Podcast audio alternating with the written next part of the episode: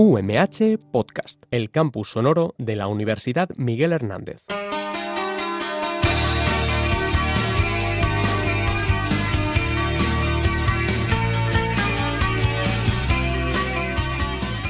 Bienvenidos al programa Salud y Bienestar a través de la alimentación, donde hablamos de todos los temas relacionados con los alimentos y cómo estos pueden influir en la salud del consumidor.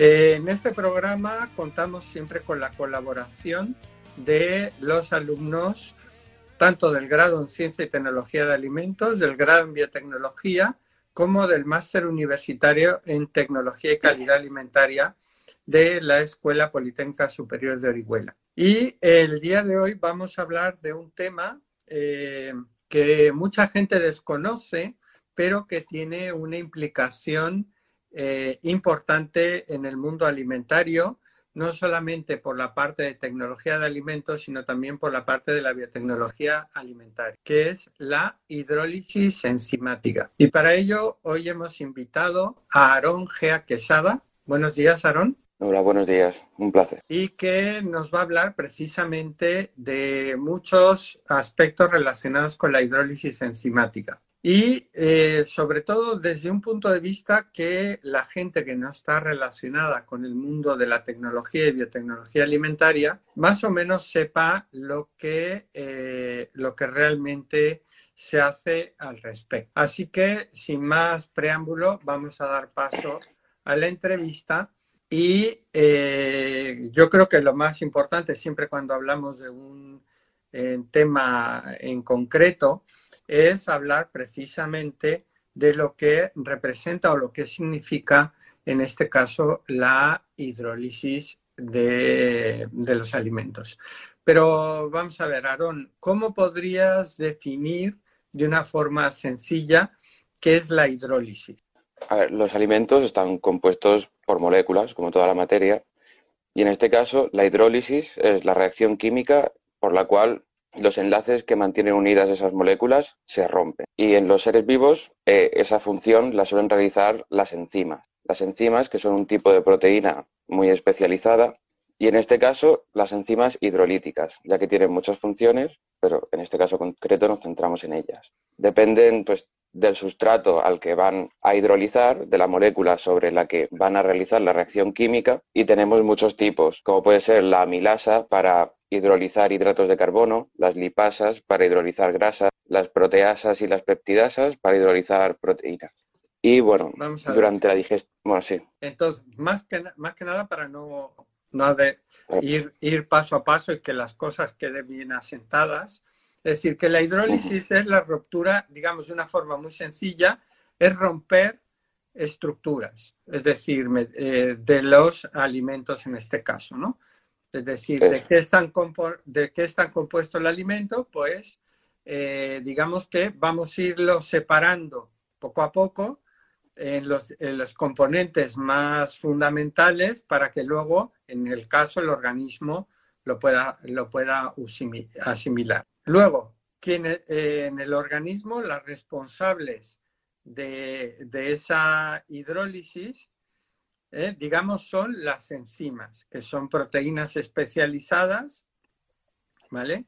Que eh, el papel es romper esas grandes estructuras que tú lo has dicho, las grasas, las proteínas, los hidratos de carbono, para liberarlo en las sustancias que digamos que el organismo luego pueda utilizar, ¿no? Eso es. Y eh, luego tenemos, pues de acuerdo al, al, al tipo de alimentos sobre el que vaya a actuar, pues tenemos pues las amilasas, que serán las que hidrolizan el almidón, presente en cereales, eh, en, la patata. En la patata, en los tubérculos, etcétera. Luego las lipasas, que van a ser las que hidrolicen las grasas, bien sean de origen animal o de origen vegetal. Y luego tenemos las proteasas, que son las que hidrolizan las proteínas y las peptidasas, si no mal recuerdo que tú has dicho también, que también los péptidos, que son proteínas de bajo peso molecular, digamos, las hidrolizan, ¿no? Digamos que eso, eh, es, digamos, desde un punto de vista sencillo para que la gente nos entienda qué es lo que eh, se hace con la hidrólisis. Nos eliminamos bueno, perdón, degradamos, de otra forma de decirlo, los almidones, las grasas y las proteínas en compuestos que puedan ser más eh, fácilmente asimilables. Pero también hay otra cuestión importante que en el caso de la, alimentación también es eh, interesante que la gente lo vaya sabiendo porque luego a partir de ahí es donde las distintas enzimas van a actuar. Entonces, eh, cuando nosotros empezamos comiendo cualquier alimento, obviamente lo masticamos, le ponemos saliva, etc. Pero de una forma concreta es eh, qué es el bolo, quién lo forma, qué es el quimo, quién lo forma y qué es el kilo y quién lo forma. Porque eso también luego va a tener que ver precisamente para que las enzimas puedan actuar en las distintas etapas de la digestión. Eso es. Primero, eh, cuando consumimos un alimento, se forma en la boca el bolo alimenticio, que es la mezcla de eh, la comida, una vez masticada, junto a la saliva y las enzimas que se, secretan en la boca. Luego pasa a través del esófago y llega hasta el estómago, donde junto a los jugos gástricos se, se forma el quimo. Y una vez se ha formado el quimo, pasa al intestino delgado, donde se secretan las sales biliares y los jugos pancreáticos y se forma el kilo. Ya en el intestino delgado se van a absorber todos los nutrientes que han sido hidrolizados y ya llegará al intestino grueso y después al, al recto, donde se excretarán. Efectivamente, digamos que tenemos la primera parte que es cuando masticamos los alimentos y que, eh, digamos, eh, los humectamos para que puedan tener un fácil paso a través del esófago, ¿eh? porque hay veces que cuando comemos demasiado rápido y no, digamos, masticamos o ensalivamos bien el alimento,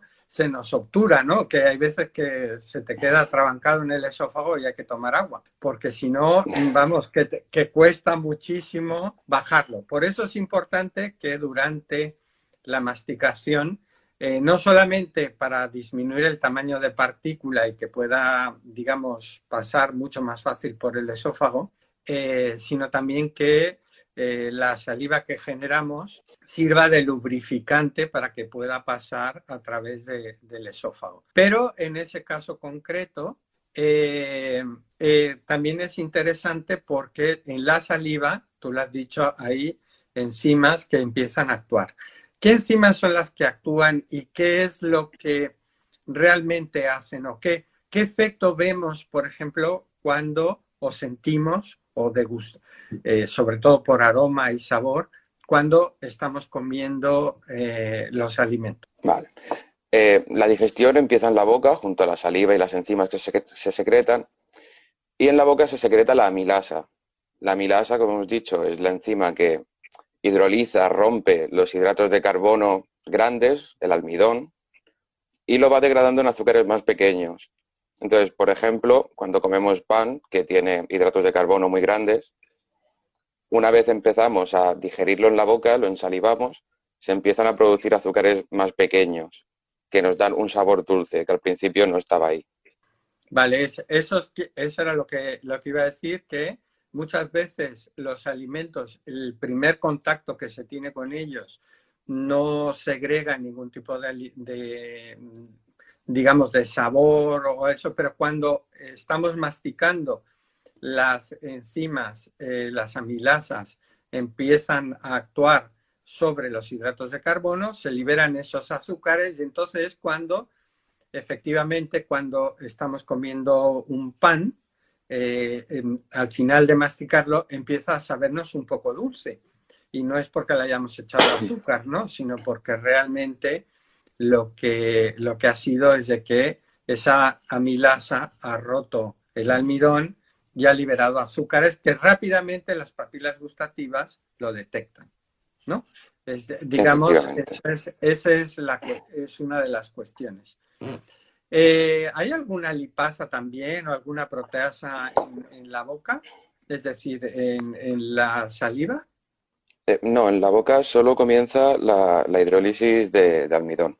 Las proteasas, las lipasas empiezan a funcionar en el estómago.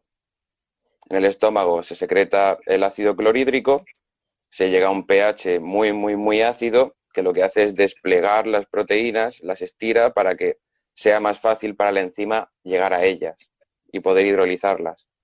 Entonces, en el estómago se empiezan a secretar eh, peptidasas como la pepsina y lipasas, aunque en el estómago solo se produce la hidrólisis de un 10% de las grasas. Vale, es, decir, que realmente eh, en la boca, tal cual pasan, digamos de una forma coloquial, grasas y proteínas, pues eh, no, se les actúa, pero es efectivamente cuando llega al estómago y que eh, para que pueda actuar esa pepsina tiene que estar en un pH muy ácido, que es el que hace el ácido clorhídrico, y que tanto por el ácido, eh, digamos, esa estructura tridimensional que tiene la, proteína eh, normalmente, eh, digamos, se pierde y es cuando la enzima puede empezar a actuar sobre las proteínas, ¿no? De cierta forma. No sé si ya, ya vuelto, escucharme porque el final de la frase lo he escuchado. ¿Qué es lo que tiene eh, eh, cuando estamos en directo y a través de, de, Internet, ¿no? Que depende de cómo vaya la conexión. Será por Filomena que andará por ahí haciendo estragos con, las redes, ¿no? Sí, pero es mal que no estamos en el centro, que allí sí que lo están pasando mal. Efectivamente. Eh, bueno, lo, que, lo que estaba diciendo era de que que para que las proteasas, que en este caso la pepsina, actúe sobre las proteínas eh, que hemos ingerido, eh, es el ácido clorhídrico el que, eh, digamos, le rompe la estructura que normalmente suele tener, lineal o globular, etcétera, y lo que, lo que hace es que permite que la enzima pueda actuar, empezar a trabajar rompiendo ese tipo de, enlaces peptídicos, ¿no? Que es lo que forman las proteínas. Efectivamente, eso es. Eh, también aquí, aquí quizá también valga la pena decir, porque hay mucha gente que por cuestiones de ansiedad, las personas mayores porque falta, le falta dentadura, etcétera, que es importantísimo que la comida se mastique y si no, no hay opción porque pues las dentaduras postizas pues no funcionan muchas veces bien o porque tienes problemas a la hora de, la masticación o has pasado por un em, tratamiento eh, por ejemplo, de quimioterapia o de, radio, o de radioterapia, en las cuales tienes problemas a la hora, pues, bucales o incluso de, paso a través del, tracto gastro, eh, del esófago, perdón, que es importante que la comida vaya muy bien molida, bien sea por la, por la propia masticación o ya, porque también eso ayuda a que eh, la, carne, eh, bueno, la carne, el pescado, las proteínas lácteas, etcétera, digamos, lleguen lo más eh, fáciles para que el ácido clorhídrico también pueda actuar. Porque si no, si no va masticado, pues realmente ese, a las enzimas, por mucho ácido clorhídrico que tengamos, las enzimas no llegan a todas las proteínas que eh, forman parte del alimento, con lo cual estamos perdiendo nutrientes en, el, eh, en la alimentación, ¿no? Porque si no puede atacar la enzima y no puede eh, ir hidrolizando, cuando pase a las siguientes etapas sigue teniendo el mismo problema y luego va a salir por las heces pues un trozo de carne o un trozo, bueno, de leche no, porque afortunadamente las proteínas lácteas se hidrolizan rápidamente pero sí, eh, pero proteínas eh, vegetales que entran y salen y, vamos, que el organismo no las ha utilizado. Yo creo que eso es una cuestión importante porque entiendo que si no eh, llegan muy bien masticadas o muy bien molidas, digamos, la efectividad de las enzimas es más baja, ¿no? se ha vuelto a quedar.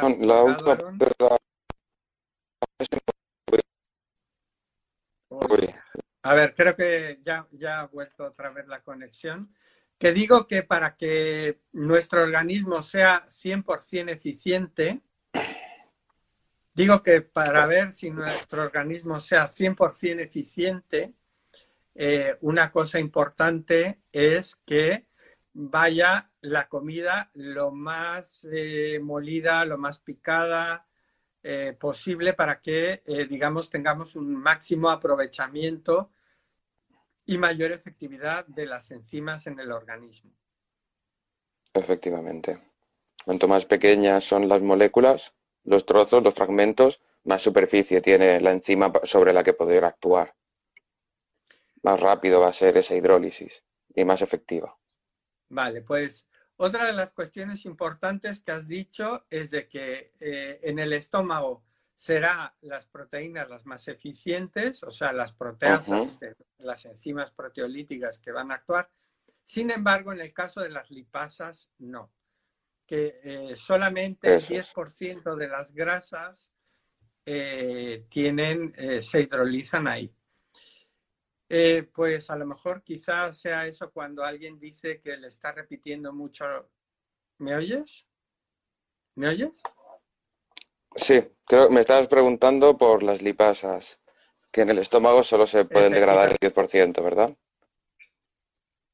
Efectivamente, que quizás sea esa una de las razones por las que cuando uno come eh, comidas muy grasosas, eh, le repiten porque han empezado la hidrólisis de esas eh, lipasas y entonces digamos que ese regustillo que viene es porque ya se han ido rompiendo parte de las, de las, de las grasas que tiene por ahí.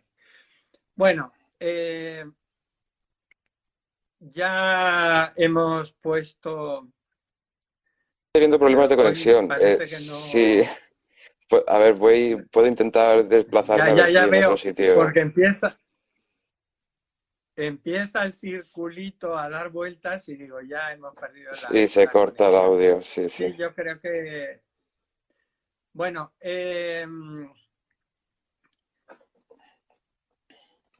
vamos a vaciamos el estómago em, y eh, hay un antes, perdón, antes de que pasemos a lo de vaciar el estómago.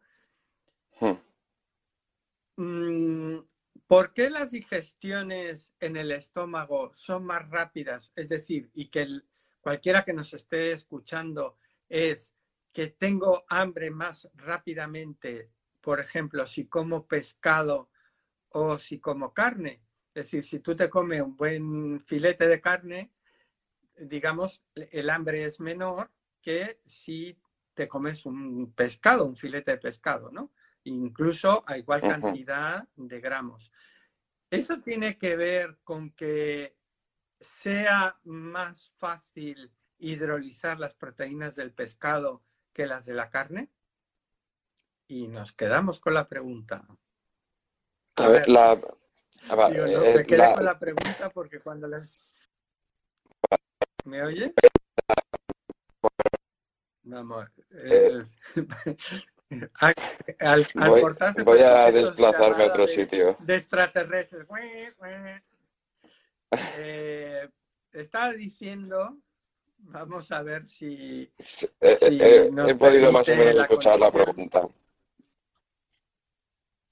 Efectivamente, que si el que sea más fácil, es más fácil hidrolizar las proteínas del pescado que las de la carne, y eso es por la que tenemos menos, eh, menos hambre cuando comemos carne que cuando comemos pescado? Eh, la saciedad y la, dificultad en la digestión depende principalmente de, las grasas. Porque luego eh, donde se digieren las grasas es en, el, intestino y es el proceso que más tarda. Por eso es posible que tengamos una mayor sensación de saciedad y los pescados por lo general no, suelen ser grasos. Bien, sí, eh, de cierta forma también es eso que, también las grasas animales son grasas saturadas, mientras que las otras son grasas insaturadas. Y también es cierto que lleva más colágeno la proteína de la carne que la proteína del pescado. Y el colágeno es. una de las, eh, una de las proteínas que más cuesta hidrolizarle, hidrolizar el organismo.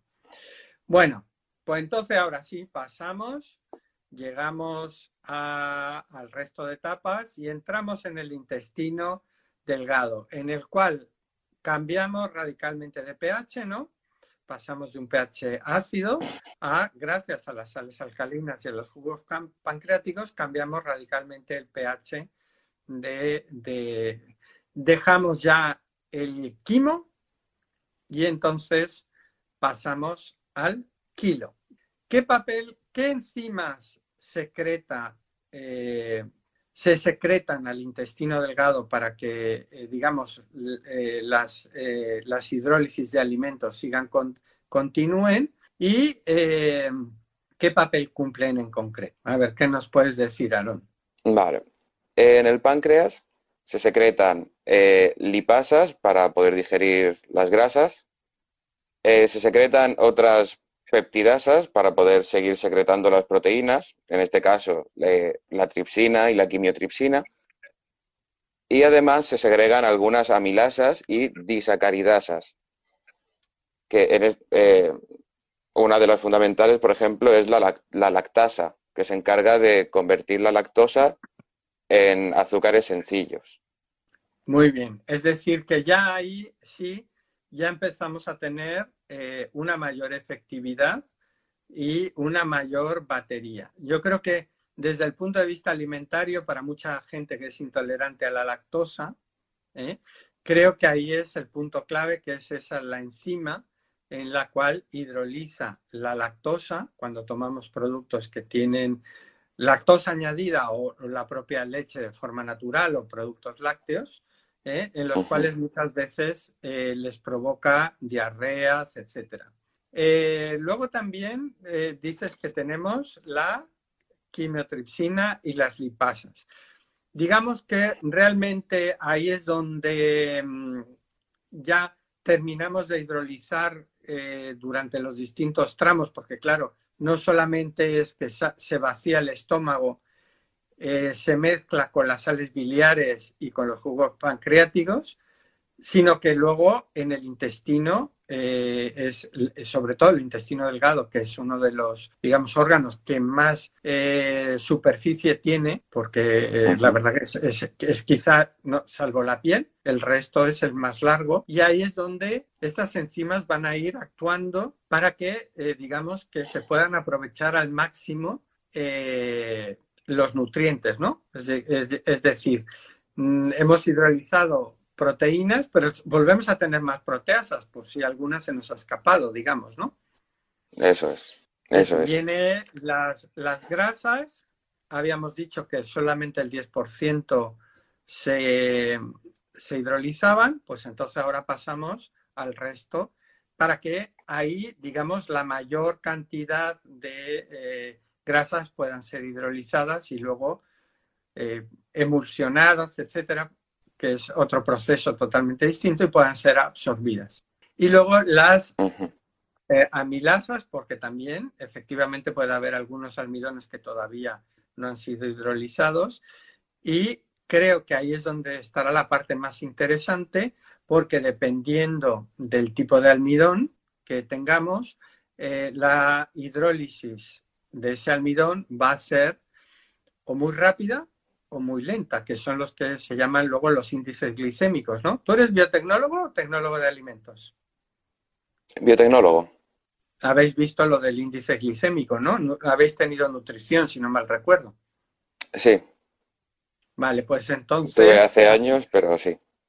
Bueno, eh, lo que bien se aprende normalmente no se olvida. Queda por ahí, pero bueno, esto es como lleno de polvo, pero viene, viene un programa de radio y te desempolva rápidamente, ¿no? Eh, y luego ya eh, viene eh, hidratos de carbono y luego las disacaridasas en fundamentalmente la lactosa. ¿Vale? Em, y ahí empiezan las patologías realmente propiamente dichas, ¿no? Quizá es en el tramo del intestino delgado donde podemos tener eh, el mayor índice de patologías relacionadas con las hidrólisis de, eh, de, los distintos componentes de los alimentos. Hablamos una de ellas, que era la, la, la intolerancia a la lactosa. ¿Qué otras patologías podemos tener asociadas con eh, justamente con la hidrólisis de, estos alimentos? Eh, una baja cantidad de amilasas está estrechamente relacionada con la diabetes, con la obesidad y con la intolerancia de grasas. Normalmente, el resto de, con el resto de enzimas, los niveles bajos eh, son producidos por efectos derivados de otras enfermedades, como pueden ser problemas pancreáticos, problemas biliares y problemas estomacales. Muy bien. Y, por ejemplo, eh, hipotéticamente, cabría esperar que em, si tú hidrolizas todas las proteínas, por ejemplo, eh, lo que daría son los aminoácidos o algunos péptidos.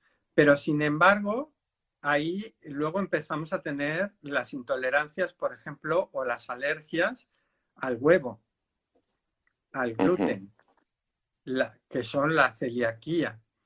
Y luego también tenemos la intolerancia a las proteínas del huevo, a las proteínas de la carne. Eso puede significar de cierta forma que la hidrólisis de esas proteínas en parte es totalmente incompleta. Eso es. Y cuando se intenta hidrolizar esas moléculas, por ejemplo, en el huevo está el caso de la, proteína ovoalbúmina y ovomucoide, eh, no se consigue degradar de forma completa y los péptidos que se forman suelen generar reacciones alérgicas. También el caso es, o sea, también se da en el caso del pescado, por ejemplo, y en los mariscos. Vale, es decir, que digamos que mm, de, todo, de todas las proteínas, eh, según se van rompiendo, se generan una serie de péptidos que, eh, digamos, que no, no, no, están rotas todas las proteínas, porque hemos estado diciendo que la, digestión es una forma de hidrólisis de los distintos alimentos, pero que eh, en este caso concreto, pues o por falta de, enzimas o porque todavía no está en la, total, en la totalidad, hay una serie de, estructuras, sean de proteínas, de hidratos de carbono o de otros, de otros eh, componentes, digamos que lo que hace es que genere una reacción alérgica porque eh, no está totalmente hidrolizada. El organismo lo detecta como eh, em, como exógeno, como algo que me puede dañar y automáticamente viene la respuesta inmune. Y eso luego te lo preguntaré porque eso quizá pueda ser la parte de aplicación tecnológica de la hidrólisis de proteínas, por ejemplo, ¿no? En el cual lo que se busca es hidrolizar al máximo esos eh, componentes para que tú puedas consumir proteínas de la carne, de la leche, del huevo, del pescado, sin que te produzca ningún tipo de reacción alérgica. ¿No?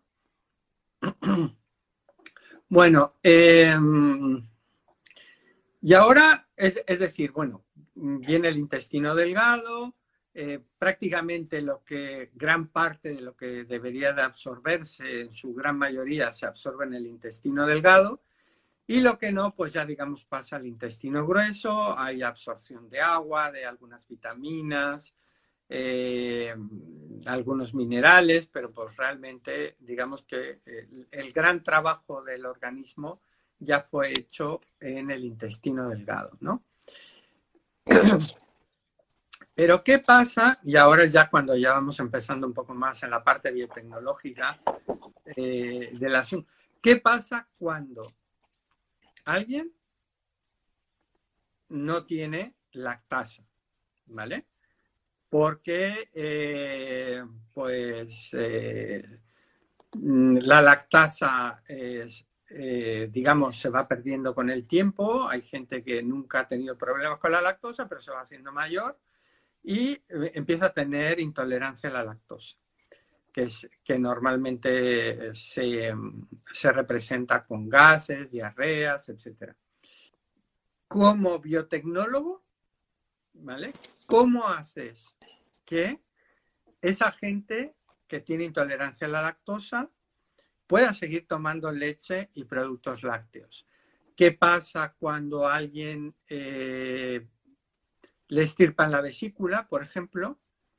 O tiene cáncer pancreático y le tienen que estirpar el páncreas, que son donde vienen eh, todas esas enzimas que son las responsables de la hidrólisis de los alimentos.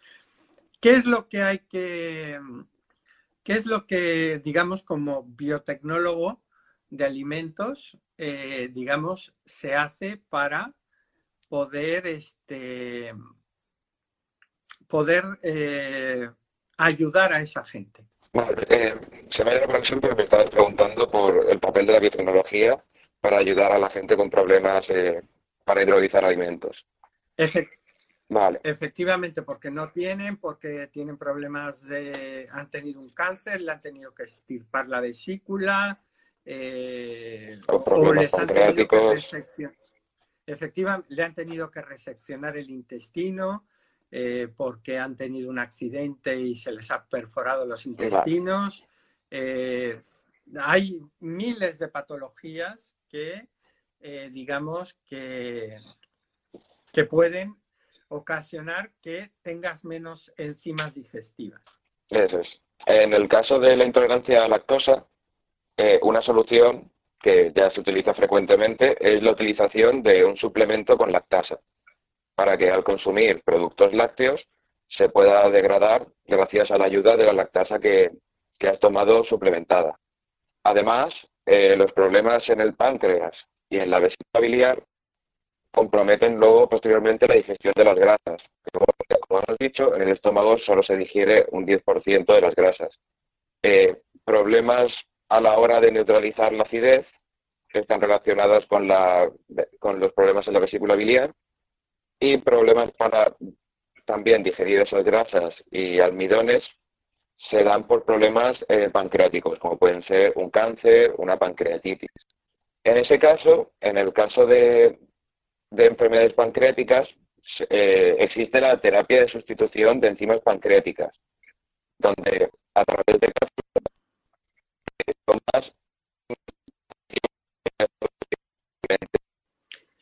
bueno, parece que, a ver si volvemos a tener conexión con Aarón y así ya no hace falta cortar.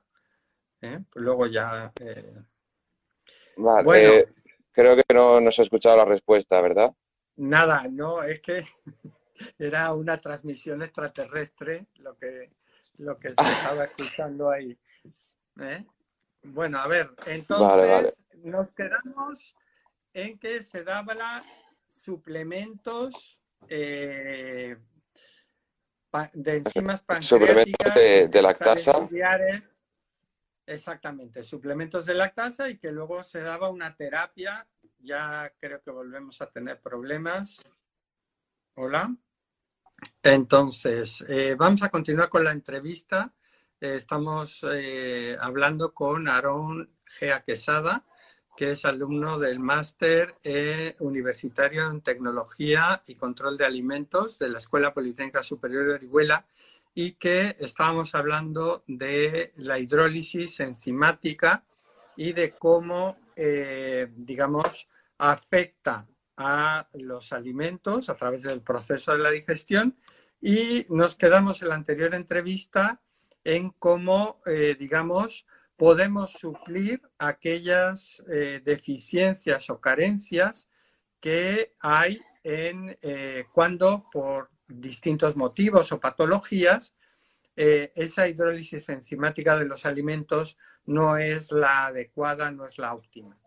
Y íbamos a hablar, o estábamos hablando, de cómo desde el punto de vista de la biotecnología y luego aplicada en la elaboración de alimentos, se suplen esas deficiencias en el organismo.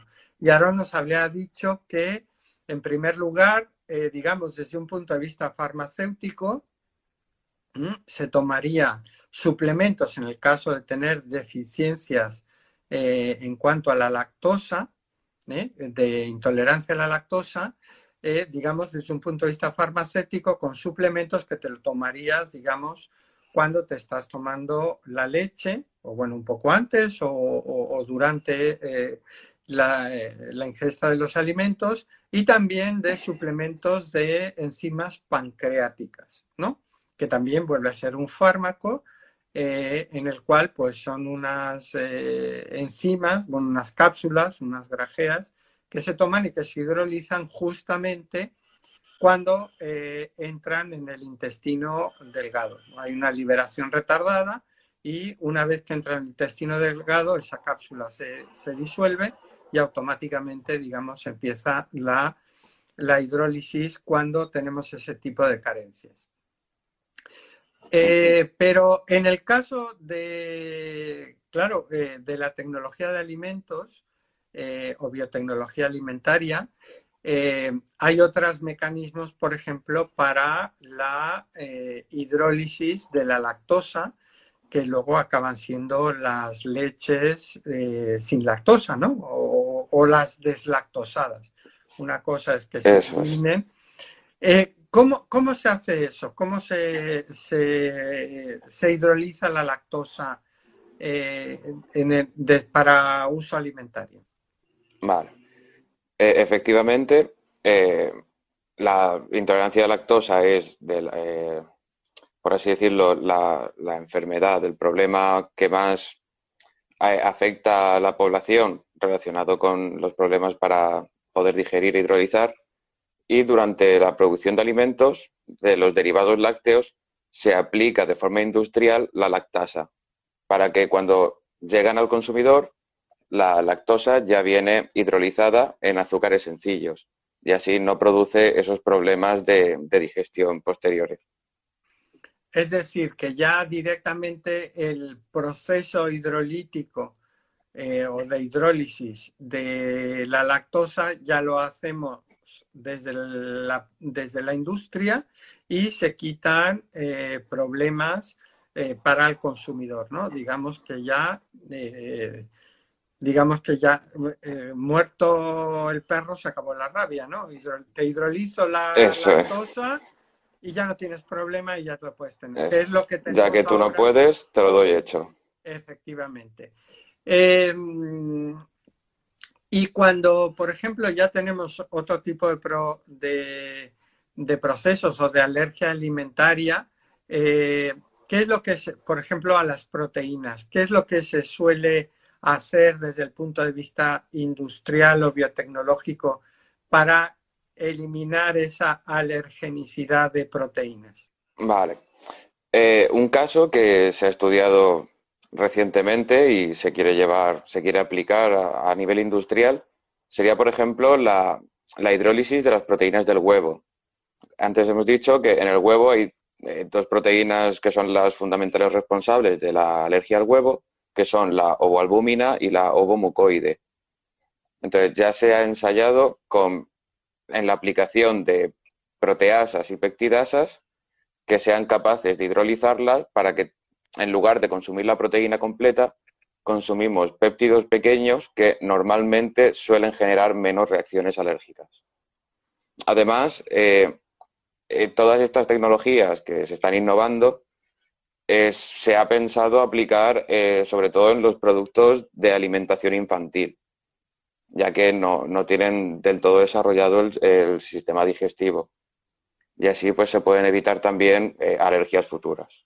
Claro, de hecho, a, los niños se les va, eh, de acuerdo a su edad, se les va incorporando la alimentación paulatinamente. Eh, primero empiezan los cereales, empiezan las frutas, digamos que son eh, moléculas que el, el, organismo podría digerir mucho más fácilmente. Y de hecho, los niños muchas veces son cereales hidrolizados, precisamente para eh, facilitarles eh, la ingesta mientras terminan de formar su sistema inmunitario y que no tengan pues precisamente intolerancias pues a proteínas como pudiera ser el gluten, etcétera, ¿no? De todas maneras, el digo, no es justo, o sea, los cereales con gluten no son los primeros que se incorporan, pero bueno, eh, es la forma de que se van organizando. Realmente, donde más adelanto, si tú lo has dicho, es en, la parte de la alimentación infantil, ¿no? Porque de hecho también los potitos de iniciación a la carne, al pescado, etcétera, son precisamente productos en los cuales se hidroliza eh, una parte de las de, esas proteínas por, bien, por tratamiento térmico o tratamiento enzimático para que los niños, digamos, no generen, al no tener su sistema inmunitario activo, no generen esas, eh, esas alergias alimentarias. Em, ¿Dónde, eh, ya, que, ya que tenemos esto, ¿dónde, ¿dónde podemos obtener las enzimas eh, para uso en la industria alimentaria? Vale, las enzimas podemos encontrarlas eh, dentro de los propios alimentos. ¿Vale? por ejemplo, hay proteasas como la papaína, que ayuda a digerir las proteínas, que se obtiene de la papaya, o la bromelina, que se obtiene de la piña. Pero es que además se pueden obtener de otras fuentes que no son alimentos. Y es muy interesante por ejemplo, el uso de lipasas termoestables, las eh, enzimas que degradan los lípidos y son resistentes a la temperatura, porque normalmente las enzimas a temperaturas muy elevadas eh, pierden su estructura tridimensional y, no, y pierden su función. En este caso, al encontrar en bacterias termoresistentes, resistentes a temperaturas altas, estas enzimas, se puede aplicar la hidrólisis a nivel industrial en procesos que requieren temperatura. Y así podremos salvar, además, eh, problemas relacionados con contaminación microbiológica. Eh, yo creo que hay una cosa interesante, fíjate, para que la gente que nos esté escuchando y que muchas veces eh, recomiendan, bueno, la papaya no es una fruta que todavía mucha gente en España conoce, ya la vemos, pero todavía, digamos, no es una fruta de consumo como pudiera ser la piña, ¿no? La piña, pues eh, prácticamente eh, desde que éramos pequeñitos ya la piña, eh, aunque fuera por Navidad, pero la, piña ya estaba en la mesa española, ¿no? Ahora prácticamente, pues incluso es, más barata aún viniendo de, de países al otro lado del Atlántico, que eh, es mucho más barata que incluso las manzanas que se producen en, Europa, ¿no? son cosas de estas así un poco particulares, pero, eh, pero la papaya posiblemente no todo el mundo la haya consumido. ¿Tú ya has comido alguna vez papaya, Aaron? Pues la verdad es que no pero sí que puedo decir que soy fan de la piña y por lo menos es una fruta que gracias a la exportación y todo eso la podemos tener disponible todo el año. Efectivamente.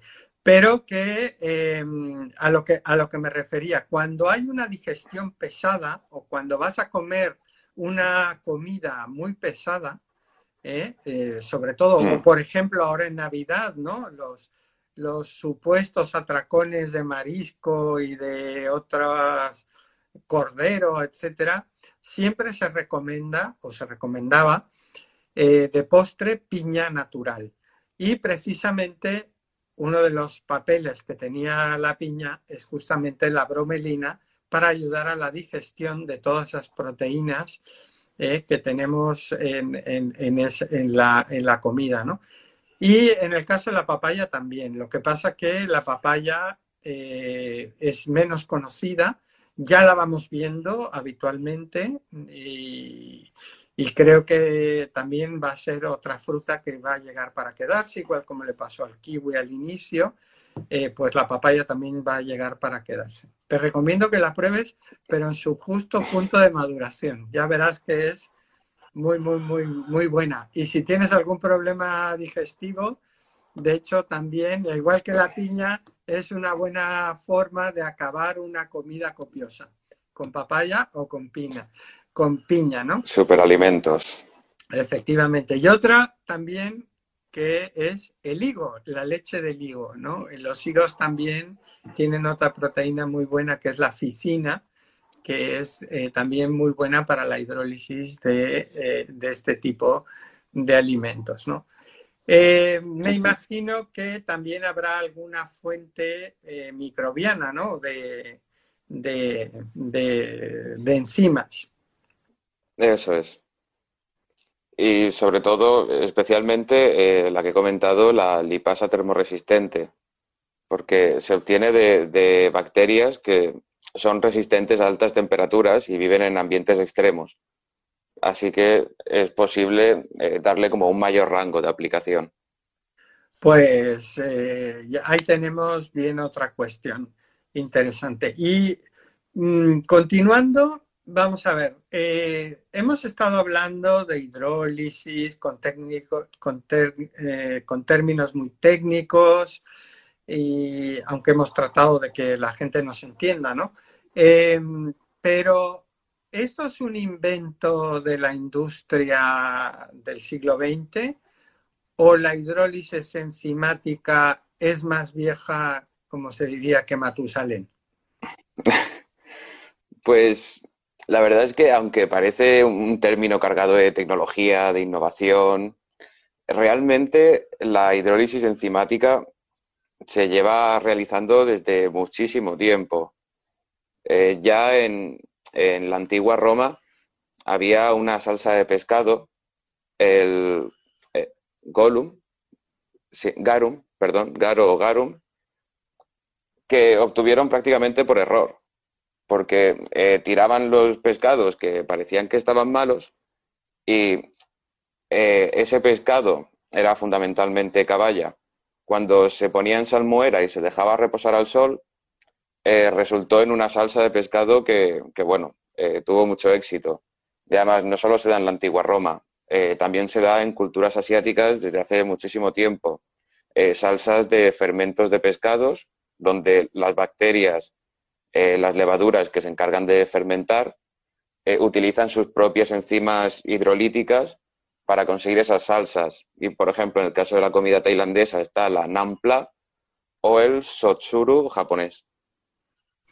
Es decir, que estamos hablando aquí de mucha tecnología y ya los romanos ya se dedicaban, sin saberlo y por accidente, a, elaborar la salsa de pescado, el garum, ¿no? Eso es. y hoy en día también se consume en algunos sitios. Efectivamente. Es curioso que en Occidente dejamos de, de consumirlo, ¿eh? y en Oriente se sigue consumiendo. Y de hecho, las grandes fábricas, además verdaderas factorías eh, de elaboración de garún, eh, la teníamos justo en la provincia de Alicante y la provincia de Murcia, eh, que son la, en Santa Pola, en, en Mazarrón, donde hay verdaderas factorías eh, para la elaboración del garum que se exportaba, entre otras cosas, para Roma. ¿no? Es, curioso que eh, lo hayamos olvidado, eh, ahora lo hagamos desde otro punto de vista y esa tecnología ya la tenemos. Está claro que en el lejano oriente la salsa de pescado es un condimento indispensable, sobre todo para el tipo de arroz que ellos consumen, ¿no? En el cual pues prácticamente es insípido y necesitan de salsas para que realmente tenga... Pero ya, eh, aparte, eh, es decir, hemos hecho un poco de arqueología antropológica enzimática, ¿eh? pero y ahora, desde el punto de vista más moderno, ¿tenemos alimentos hidrolizados en el mercado? Bueno, que está claro que si compras salsa de pescado eh, eh, eh, asiática, sí. Yo la verdad que no, los he visto en, ¿cómo se llama? En, España, ¿no? igual es que no he buscado demasiado bien. Garún sí, hay alguna empresa que ha querido volver a hacerlo, de acuerdo a los textos romanos, pero me imagino que habrá algunos otros productos que eh, utilicen la hidrólisis para ser elaborados, ¿no? Eso es. ¿Qué, productos podríamos saber eh, que llevan una hidrólisis enzimática y que son de común uso por parte de, todos nosotros. Se sorprende. Sorpréndenos, Aaron. Pues ya los artinombrados productos lácteos sin lactosa, que son hidrolizados a nivel industrial. Eh, también tenemos eh, los productos infantiles, los potitos, papillas y todo eso. Y también tenemos los, caldos de pescado y de carne que, venden a, nivel comercial. También tienen proteínas vegetales hidrolizadas. Es decir, que digamos que el toque chup chup, por no decir más comercial, ¿eh? digamos que pudiera ser elaborado en parte si lleva proteína vegetal hidrolizada a partir de la hidrólisis de esas proteínas vegetales que se incorporan luego a ese caldo de carne, ¿no? Efectivamente, consumimos productos hidrolizados y ni lo sabemos. Muy bien, o sea que eh, que eso no quiere decir que esté mal ni que sea nada del otro mundo, porque luego la gente mira, mira cosas raras, ¿no? Eh, si alguien quiere saber algo de las proteínas vegetales hidrolizadas, que escuchen la primera parte de la entrevista, esta segunda, y los hemos ido conduciendo para que vean que son unas proteínas que se dedican, unas proteasas que se dedican a hidrolizar las proteínas a unos niveles que puedan ser utilizados. Y que en algunos casos esos péptidos que se hidrolizan de esas proteínas, pues potencian el sabor de la carne o potencian, eh, eh, ayudan a quitar sal de los alimentos porque tienen cierta característica. Otra, otra cuestión importante, esas hidrólisis, sobre todo en la parte proteica, eh, puede generar compuestos bioactivos de interés, por ejemplo, contra la hipertensión, etcétera. Efectivamente, ya sea, hay diversos estudios donde eh, las proteínas que contiene el suero de la leche han sido parcialmente hidrolizadas para conseguir péptidos, cadenas de aminoácidos cortitas, fragmentos de proteína, que tienen eh, actividad antioxidante. Eh, también se ha dado en el caso del huevo, donde los péptidos que han surgido de la hidrólisis han tenido propiedades antioxidantes, antihipertensivas eh, hipoglucémicas, antifatiga y además no, no solo con, los, con las proteínas, sino que también se ha conseguido eh, compuestos funcionales a partir de grasas. Gracias a algunas enzimas es posible eh, convertir grasas que son menos saludables en ácidos grasos omega 3 que bueno, tienen muchas propiedades, como es la, la, bajada de los triglicéridos, eh, ayudan a rebajar la tensión y además eh, evitan la acumulación de, plaquetas en el torrente sanguíneo.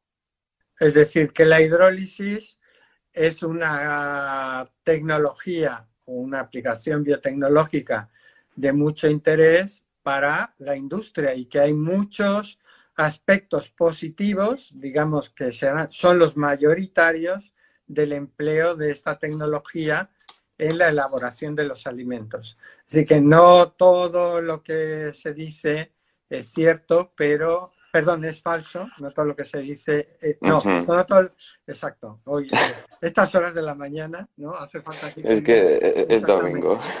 No, que muchas de las cosas que cuentan son falsas y hay que, por eso vale la pena ir eh, desmenuzando poco a poco para que eh, aspectos negativos de la hidrólisis de alimentos queden aclarados, ¿no?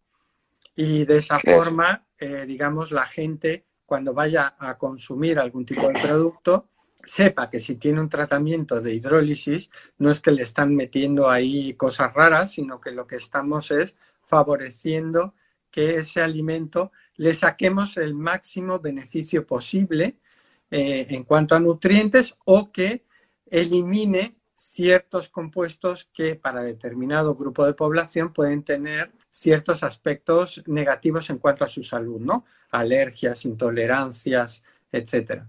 Y ya como biotecnólogo, eh, que ya has entrado en el mundo de los alimentos, ¿cómo prevés eh, el futuro? No es que seas mago, ni seas... Bueno, igual eres gallego y eres médico. Claro.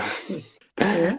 Eh, ¿Cómo ves el futuro de la hidrólisis o de la aplicación de la hidrólisis a la, elaboración de alimentos? Bueno, eh, la hidrólisis enzimática ya se encuentra entre las tendencias en cuanto a investigación eh, dentro del sector alimentario. Y yo creo que lo va a seguir siendo, porque se están haciendo, o sea, se están haciendo muchos descubrimientos que son muy positivos para la población. Eh, se aumenta la digestibilidad, se aumenta eh, la eficacia, la absorción de esos alimentos, em, se reducen alergias, eh, se producen péptidos con actividades, como ya hemos dicho, antioxidantes, antihipertensivas. podemos producir grasas muy saludables en productos que no tenían grasas tan saludables y de eso se puede beneficiar mucha parte de la población y mucha parte de, la industria. Es, una tendencia muy requerida, muy requerida por, el mercado y que tiene un gran valor. Bueno, yo creo que es, algo que, efectivamente tiene futuro y eh, eh, sobre todo en la parte saludable, ¿no? Eh, desde el punto de vista de, sacar compuestos de interés biológico y que te puedan ayudar pues eh, a paliar muchas de las deficiencias que tenemos en la vida actual, ¿no? Y sobre todo pues también que puedan ayudarte a controlar de forma natural pues eh, la hipertensión, los niveles de colesterol altos y el tipo de colesterol. Eso es. Eh, que yo creo que, bueno, pues si el, el COVID no nos hace cambiar en muchos otros aspectos. Digamos que la tendencia y la en cuanto a la obesidad y todo lo demás, pues eh, sigue estando ahí y, por desgracia, pues tendremos que seguir luchando como tecnólogo, biotecnólogo o como eh, industria para mejorar la calidad de vida de la población, ¿no? Esperemos vivir. Bueno, hipotéticamente se supone que vamos a tener las esperanzas de vida más altas de, la historia, pero bueno, eh, el caso es no solamente llegar, sino que hay que llegar bien, ¿no? Con una buena calidad de vida. Y yo creo que la hidrólisis lo va, lo va a hacer. Eh, Aarón, pues ha sido un placer. Eh, muchísimas gracias eh, y a todos los que nos han estado escuchando. Bueno, muchas gracias a ti y, espero que hayan podido ser aclarados estos términos relacionados con la hidrólisis enzimática y, bueno, que esta segunda parte haya podido ir también. Muy bien, pues muchas gracias, Aarón. Muchas gracias, Sonia y a Sergio eh, y a Borja, y a Emma, que están ahí al pie del cañón. Y a todos ustedes los invito a que eh, sigan eh, salud y bienestar a través de la alimentación, mientras tengamos el COVID a través de Instagram, en esta cuenta, joseangel.pérez Álvarez, y eh, luego en los podcasts de la radio universitaria de la radio UMH.